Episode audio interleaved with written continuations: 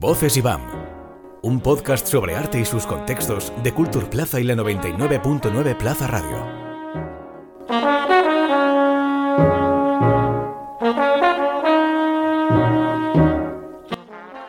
Los libros nos permiten existir en mil vidas, recorrer otros mapas, habitar constelaciones verbales ajenas y también aprender a observar la vida desde otros ángulos, descubrir rincones ocultos en nosotros mismos y en los demás.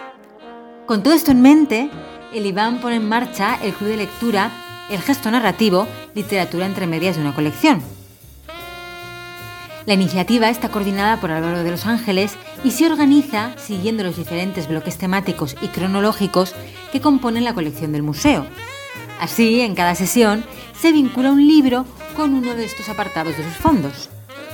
A partir de cada lectura, se busca reflexionar sobre cómo el momento histórico y social influye en la producción artística y además abordar los lazos entre distintas disciplinas creativas. En este episodio de Voces IBAM hablamos con Álvaro de los Ángeles de literatura compartida, contextos y miradas transversales. Yo, por cierto, soy Lucía Márquez. Bienvenido a Voces IBAM. Muchísimas gracias, Lucía. Antes de adentrarnos en las peculiaridades de este club de lectura, quería preguntarte cómo surge la idea de ponerlo en marcha, de dónde, de dónde nace.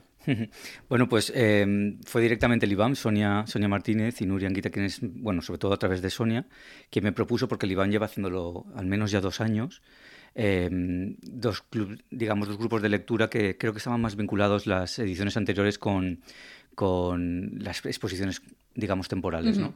Y en este caso la propuesta era precisamente intentar hacer un grupo de lectura a lo largo de, este curso, es decir, desde, desde ahora hasta mayo, pero que estuviera vinculado con la colección. ¿no? Em, y entonces sobre eso hemos trabajado, no tanto sobre la colección que está expuesta, eh, porque no siempre hay colección expuesta, aunque Julio González, por ejemplo, siempre está, eh, no siempre hay unas eh, eh, exposiciones, digamos, de colección que están, que están digamos, más contemporáneas, pero, pero sí vincularlas con, digamos, los, los, los, apartados o las, las, las, temáticas de la colección del IBAM que van como... sus, sus, grandes ejes. Sí, que son desde principios del siglo XX hasta la actualidad. ¿no? ¿Y cómo crees que, que, estas lecturas que vais a abordar pueden ayudar a comprender de forma más profunda esa colección o a gente que ya la conozca a, digamos, observarla desde otros prismas, desde otras perspectivas. Sí, eh, bueno, eh, la verdad es que hay una vinculación em, peculiar y yo casi diría que un poco extraña entre el arte y la literatura. Eh, no creo que, o sea, muchas veces el arte ha rehusado la literatura porque siempre hay como una una especie, yo no llamaría prejuicio, pero sí como una especie de desconocimiento muchas veces sobre, sobre que la teoría del arte siempre va eh, vinculada a las ideas o al ensayo a través de las ideas y parece que la literatura vaya más sobre las historias. ¿no? Ese debate entre ideas e historias yo creo que es un debate que ha estado muy presente siempre en, en la teoría del arte y, y, a mí precisamente me interesa, eh, y, yo como parte también de, de, digamos, he trabajado muchos años en, la crítica de arte, en comisariado, textos ¿no? Eh, analíticos sobre artistas y tal, me interesa mucho también cómo la literatura puede ayudarnos a entender lo que de narrativo siempre tiene el arte. ¿no? Yo creo que cada vez además eh, el arte, precisamente porque se ha ido especializando cada vez más en no solamente en líneas de, pensamiento, sino también en formas cada vez más propias, o más ensimismadas, podemos decir, em, creo que por eso mismo también necesita eh, de nuevos relatos, ¿no? o de relatos que eh, que entren desde otras ventanas o desde otras direcciones, ¿no? que no sean siempre la, la, más específica. Por eso también el título que propusimos, que propuse del gesto narrativo hace una referencia a lo que en el arte ha venido llamándose el gesto performativo, el gesto educativo, gestos que han, digamos, desde otros ámbitos han afectado de, de, forma clara la manera de mostrar y de, y de, y de, producir el arte. ¿no? El gesto performativo claramente era, un planteamiento que surge o que tiene su, su digamos, su boom en los años 60-70, en esa especie de segundas vanguardias que hay como eh, en, esas, en esas décadas y que planteaba precisamente el cuerpo como, un elemento crucial para entender, para entender eh, el arte contemporáneo, es decir, no solamente las obras que quedan, sino el cuerpo que habita, digamos, ese espacio. ¿no?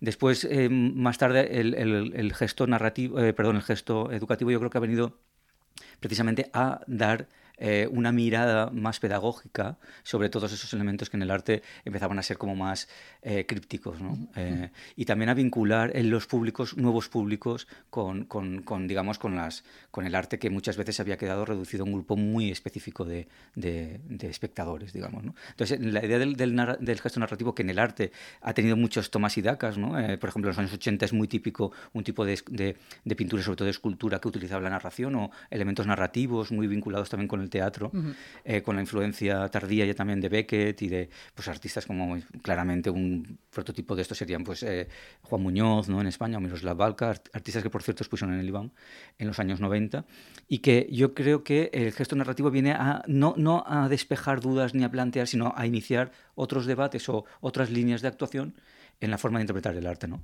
Em, desde la literatura se puede, sí, porque evidentemente el arte es transversal a muchas cosas, sobre todo el arte contemporáneo.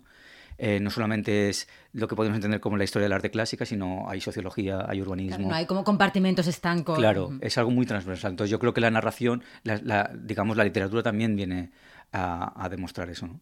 Y, bueno, lo que una de las cosas que sí que hemos planteado es que en esos seis bloques, que si quieres hablamos de ellos cuando, cuando quieras. Ahora te iba a preguntar al respecto. en esos seis bloques sí que hemos pretendido que cada uno de los bloques estuviera representado por una obra que, a ser posible, estuviera escrita en ese tiempo histórico que creemos que eso también eh, contextualizaba, eh, contextualizaba por un lado ese arte con relación a esa literatura y al mismo tiempo nos permite a nosotros desde hoy hacer unas lecturas, eh, digamos, más contemporáneas sobre tanto del arte como la literatura de entonces. ¿no? Pues justo me viene muy bien que comentes esto porque tenía por aquí apuntado preguntarte por qué te había parecido interesante ese enfoque, es decir, no solamente un club de lectura vinculado a, la colección del IBAM, sino además por esos bloques cronológicos, digamos. Sí, pues, eh, eh, sobre todo porque creo que estos seis bloques cronológicos son una especie de actualización de la colección a cargo de la nueva directora, ¿no? de Nurenguita. Eh, eh, y, y, cuando se proponen seis, seis, libros, pues me parecía, vinculados con la colección, parecía bastante lógico que tenían que ser uno con, con cada uno de los bloques. ¿no? empezamos, o sea, el primer bloque es desde 1914 a 1939, que es seguramente el periodo más magnífico, más espléndido, más absolutamente fantástico ¿no? que pueda haber en las vanguardias, que es en lo que se ha, denominado el periodo de entreguerras. Eh, bueno, incluyendo la Primera Guerra Mundial, pero sobre todo el fin de un, de un, de un periodo, de un, de un, mundo, ¿no? como lo entendíamos, lo que diría eh, eh, Stefan Zweig como el mundo de ayer, ¿no? es decir, el fin del Imperio Austrohúngaro y una forma de entender de alguna forma la, la, la disposición geopolítica de Europa que no, yo creo no en vano el conflicto ucraniano y ruso viene derivado claramente de eso. Eh, y, ese es un periodo fantástico por todo lo que supuso de eh, renovación absolutamente en las formas y en, en, las formas del arte y en el modo de entender también qué, podía el arte, ¿no? Eh, y, cómo, y, cómo, y qué podía trascender también el arte, digamos, dentro de, de, su ámbito. Es decir, cómo podía destrozar, o, tiene de hecho una vocación bastante iconoclasta en esa época. ¿no? Entonces, en ese periodo de 1914-1939, que son las vanguardias históricas, Claro, eh, eh, este, es, este, es, una de las, de las obras que a mí me parecía clave. Después hemos visto que es una obra que que, es la, tela de araña de, Joseph Roth, eh, que está escrita en 1923 y que además es muy, es, muy oportuno porque se, esa, como muchas otras eh, novelas del siglo XIX y principios del siglo XX, se publicaba, eh, digamos, por fascículos, es decir, semanalmente en periódicos. Esta también se, se, publicó en un, periódico, en un periódico vienés, que era el, el Arbeiter Zeitung, y y, y, esa idea también de la impresión, del periódico, de, digamos, de lo, de lo, de lo temporal, se vincula muchísimo con mucho tipo de arte que en ese momento estaba funcionando o que estaba surgiendo, como es el, fotocollage, ¿no? Y bueno, sí que tiene sentido eh, el hecho de que surja de un mismo periodo, que aunque sean manifestaciones artísticas, digamos, por vías distintas, hay ahí cierto pozo común. Claro, exactamente, porque, por ejemplo, el fotocollage no, puede, no podría haber existido en otra época. Empieza a existir en ese momento por la abundancia de revistas ilustradas. Las revistas ilustradas empiezan a existir por la, el avance mecánico en las, en las formas de impresión. ¿No? Eh, es decir, todo eso está, vinculado de alguna manera, hay como una evolución, es como una segunda revolución industrial de alguna manera, ¿no? O una evolución de la, de la, revolución industrial que claramente hoy estamos en otra fase, que es justo el, final, ¿no? De esa, o, el, desde luego el acomodo a, a, una, a, una, difusión muy, muy restringida de todo lo que es prensa, ¿no? Eh, pero lo interesante de eso es cómo vinculamos esa novela, que, que por cierto es una novela que está totalmente eh, de actualidad porque plantea plantean las, digamos, qué está pasando en los momentos en los que eh, hay como un nazismo, hay como un, fascismo que está impregnando la sociedad en actos muy concretos, en acciones muy eh, específicas y que estamos viendo claramente tanto en España suena. como en Italia, como en otros países. ¿no? Em, entonces, es, es, interesante, pero ya mismo, ¿cómo vinculamos eso con el arte político que hicieron eh, foto, fotoartistas, o fotocolas, a través de fotocolas artistas como John Herfield, como como Hannah Hawk, como, como gente así, ¿no? Y sobre todo también el trabajo eh, crítico eh, desde el dibujo, desde, desde la pintura de George Gross, por ejemplo, ¿no? Eh, entonces, eso solamente es un ejemplo, pero vamos, mm, la idea de este, de, este, de este grupo de lectura precisamente es esas vinculaciones, no solamente desde la historia, es decir, de las historias de las novelas o de, los libros que, que, escogemos, sino también cómo se puede asentar en una sociedad en un momento histórico, vincularlo con el arte y traerlo a nuestro presente, ¿no? Justo te iba a preguntar con qué criterios habías escogido los libros y si había ciertos los conductores entre ellos, más allá de esa conexión con los diferentes bloques de, la colección. Eso, es una, eso es una muy buena pregunta porque digamos que em, eh, sí y no. No hay una vinculación. Es decir, si sacas esos seis libros que todavía están por definir, es decir, están clarísimos cuáles van a ser los dos primeros, que son La tela de araña de Joseph Roth y Nada de Carmen Laforet, pero los otros, nosotros cuatro nos que estén definidos, que tenemos como seis o siete opciones por cada uno de ellos y vamos a esperar que el grupo se conforme. No se pueden contar todavía. Bueno, eh, se podrían contar de, qué, de cuáles estamos hablando, pero creo que es mejor dejarlo para que el grupo decida. Que el grupo decida, porque creemos que la idea de, de que el grupo se forme, no sé, 15, 20 personas, ojalá podamos tener 20 personas eh, que se comprometan de alguna manera a venir las seis sesiones, es decir, desde, desde noviembre, que es cuando empezamos el día 2 de noviembre hasta, hasta mayo.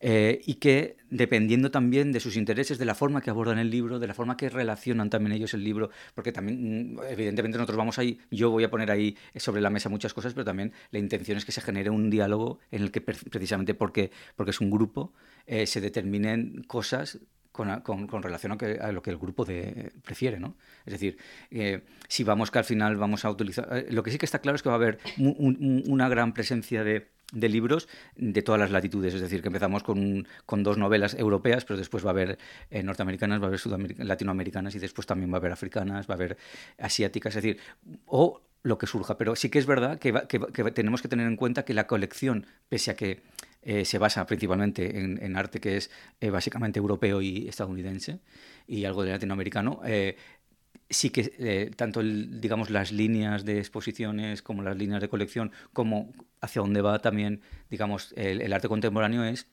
a tener en cuenta precisamente todo lo local, las minorías étnicas, las minorías sexuales, las miradas, digamos, que están eh, poniendo el foco en cuestiones aparentemente pequeñas, pero que también nos afectan en nuestro día a día. ¿no? Eh, bueno, no, ya por hablar de globalización, porque yo creo que estamos en otro estado. ¿no? Estamos en un estado donde lo local es tan importante aquí como en cualquier otro ámbito y que es importante a lo mejor conocer esos ámbitos. ¿Y crees que para participar en este club eh, es, es imprescindible, es importante, es necesario o hasta qué punto es necesario conocer bien esa colección de, del IBAM. O puede ser alguien que haya, la haya visitado el museo alguna vez, pero no, se ha, no ha profundizado en él. No, no, en absoluto. O sea, lo interesante es que, es que no se sepa, no, es que no se sepa, es que aprendamos todos. Es decir, eh, no hay que ser experto en nada, ni en literatura, ni en, ni en, ni en arte, ni en nada para apuntarse al grupo de lectura. Hay que querer eh, venir a comentar cosas aquello que leemos y aquello que, que vamos a exponer y, lógicamente, tener una, una, actitud proactiva, es decir, participativa, eh, querer compartir ideas y, sobre todo, digamos, eh, como, como, decirlo, impresiones sobre aquello que vemos, lo que vemos y lo que leemos. ¿no? Es decir, por supuesto que la gente que se va a apuntar seguramente es porque le gusta el arte, la literatura, ambas cosas, pero evidentemente no tienen por qué conocer a fondo la colección del IBAM en absoluto, porque además la colección del IBAM no siempre, no es como puede ser a lo mejor como en otros museos, como por ejemplo Reina Sofía, donde siempre hay una parte importante de la colección que está expuesta y donde siempre hay como continuamente una revisión de los modos museográficos de mostrarla, ¿no? Es decir, puede haberlo o no, ya digo, pero, pero lo importante es ver cosas que nos puedan ayudar a entender básicamente la sociedad, las sociedades en las que se han dado esos libros, se han dado esas obras y la, sociedad en la que vivimos, ¿no? Eh, reflexionando sobre, sobre esta idea, sobre este club de lectura, pensaba en, en las similitudes que a lo mejor podemos encontrar entre la experiencia lectora, la experiencia de leer un libro y la experiencia de estar observando una, una obra de arte. Eh, que a lo mejor son, son como dos actividades que quizás las tenemos mentalmente, las pensamos en ellas como dos cosas muy diferentes, pero siento que sí que hay cierta conexión eh, de uno mismo, ¿no? Con su intimidad y con, el trabajo de otra persona, una conexión eh, con uno mismo y con la intimidad ajena. Sí, eh, son tiempos diferentes. Es decir, generalmente el tiempo de, contemplación de una obra es bastante corto. de hecho, hay, bastantes estudios que, demuestran que no, nos paramos de media más de siete segundos en una, en una obra, mientras que el libro exige otra lectura. O sea, otra lectura me refiero a otro tiempo. ¿no? pero también es verdad que yo, yo mm, de alguna forma relacionaría el, orden de un libro, es decir, el recorrido que te marca un libro, porque un libro tú puedes leerlo de muchas formas si quieres. No es como un periódico que puedes empezar por la contraportada. En principio, si quieres enterarte de las historias, a no ser que estés leyendo el Rayuela, ¿no? De Cortázar, que sí que tienes la opción marcada por él, por otro lado, de al menos leer de dos formas diferentes. Generalmente hay un recorrido, ¿no? Hay un recorrido que se supone que es cronológico, aunque salten ¿no? los temas temporales. ¿no?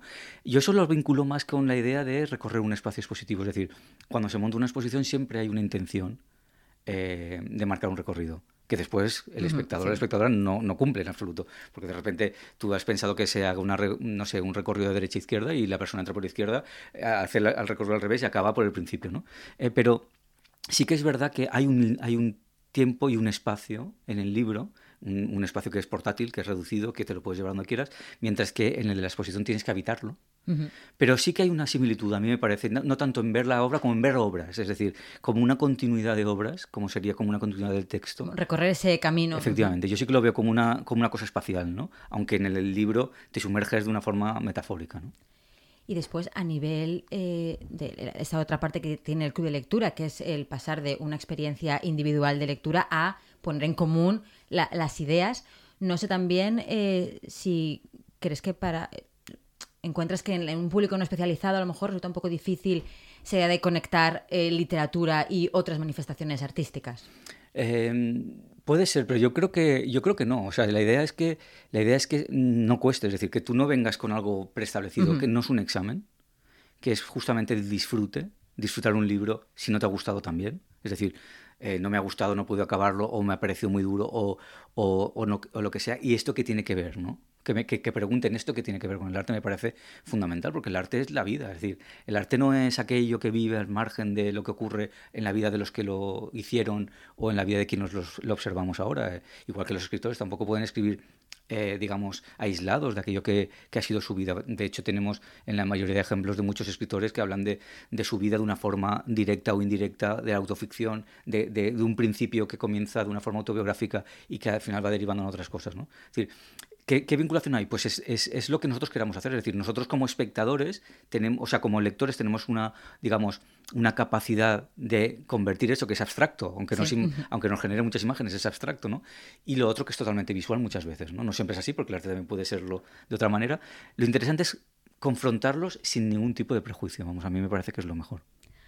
Antes nos has hablado un poco de, bueno, esa vinculación de la tela eh, de araña con, la colección de Iván, desde el punto de vista de nada, eh, ¿qué, tentáculos ves ahí? ¿Qué, conexiones? Porque has elegido esa, novela, que además es una novela yo creo muy conocida por, por una gran parte de, la población. Sí, es, verdad, quizá al final de los seis que se eligen quizás sea el más conocido o más el más, no sé si llamarlo así, conocido, porque es que es un libro que que tiene muchísimos años, o sea, desde el año 44-45, ganó el, premio Nadal y, y sigue siendo leído, ¿no? tanto en, ámbitos, digamos, educativos como en cualquier ámbito literario. ¿no? Pues em, eh, era muy importante, yo creo, porque el claro, pensando un poco en la colección, el IBAM, tiene una colección muy, muy importante de, por un lado, de, vanguardias, pero en vanguardias fue pionero en tener muchísimo trabajo, eh, digamos, muchísimas obras, no tanto grandes obras que eran ya difíciles de conseguir en los años 80 cuando, cuando el IBAM a hacer la colección, pero sí muchísimo material gráfico, ¿no? De revistas, de folletos, dadas, surrealistas, eh, de todos los sismos estos que hubo en esa época, es realmente muchas veces ves en otros museos que se han cedido cosas del imam, ¿no?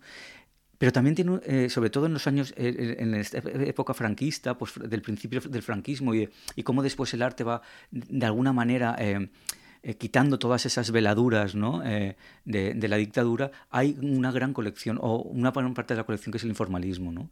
El informalismo español de, Millares, de Saura, de, de muchos autores que de, alguna forma utilizaron esto, de Tapies, ¿no? que utilizaron, digamos, esa especie de abstracción que por un lado estaba, venía también de, influencias eh, eh, norteamericanas, pero que tiene una particularidad bastante especial en España, igual que ocurre después con el, con el arte pop. ¿no? El arte pop español, igual que algún arte pop europeo, es mucho más crítico socialmente que lo es el de Estados Unidos, ¿no? que lo único que hace es reflexionar de una forma un poco irónica sobre los modos de, de la sociedad contemporánea los modos de, del consumo. ¿no?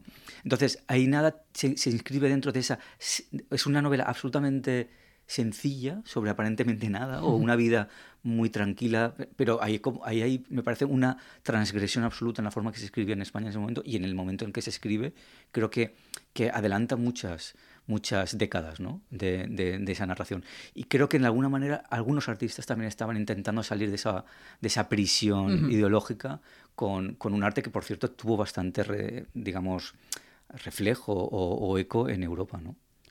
Hay un elemento que atraviesa todo el proyecto y que me parece voy a decir incluso subversivo, que es esta idea de escapar de la novedad, de la dictadura de la novedad. Porque estamos como en un momento eh, social, cultural, en el que prima eh, lo nuevo, ¿no? Y puede ser eh, a nivel eh, museístico las inauguraciones, ¿no? Una inauguración, a nivel editorial, las novedades editoriales que lo inundan todo, están un mes en las librerías y desaparecen.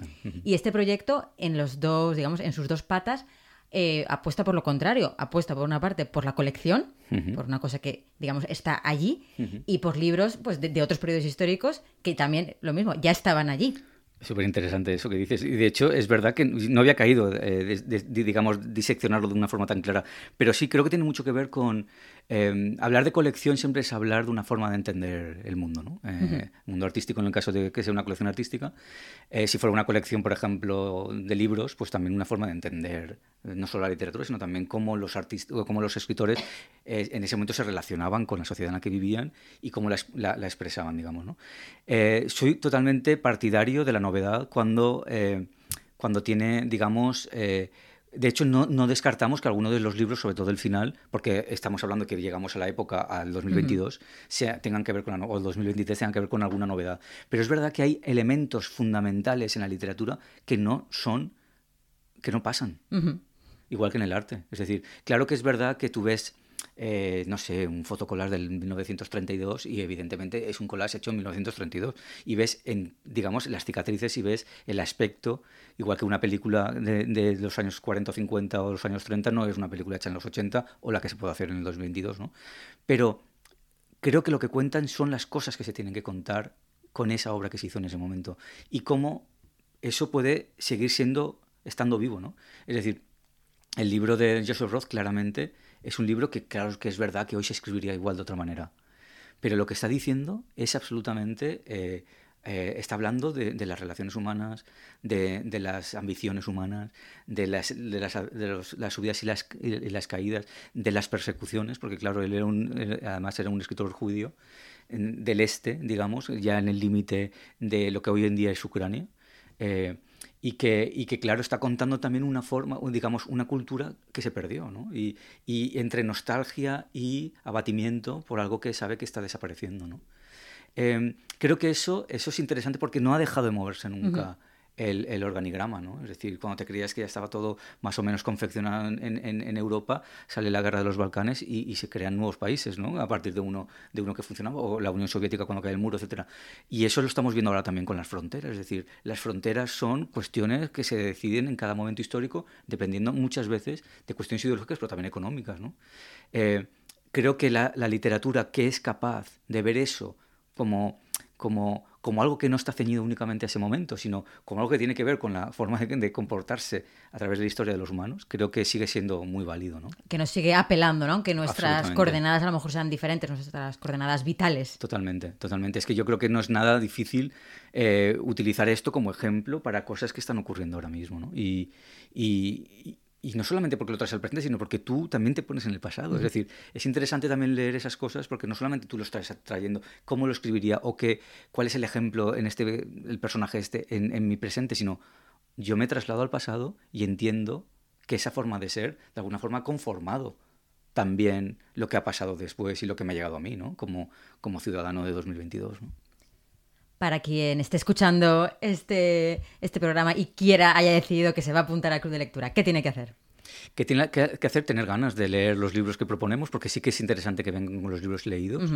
No vamos a leer ahí. Bueno, tengo que hacer una particularidad, es que el primer libro que, hemos, que seleccionamos, eh, que yo lo tengo en mi casa desde hace años y que está editado por Acantilado y que la, la edición que yo tengo es de 2008, pues parece que está agotado. Pero estamos buscando la manera. Es el momento de una reedición. Es el momento de una reedición, pero bueno, estamos buscando la manera de. Estamos encontrando libros, porque el IBAM también se compromete siempre a tener unos ejemplares.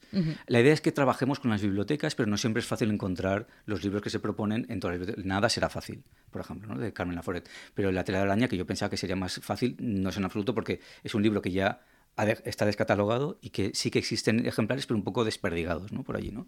Em, entonces, eh, la cuestión es que tengan ganas de leer lo que hemos leído y de compartir lo que han pensado con el grupo que, se conforma allí.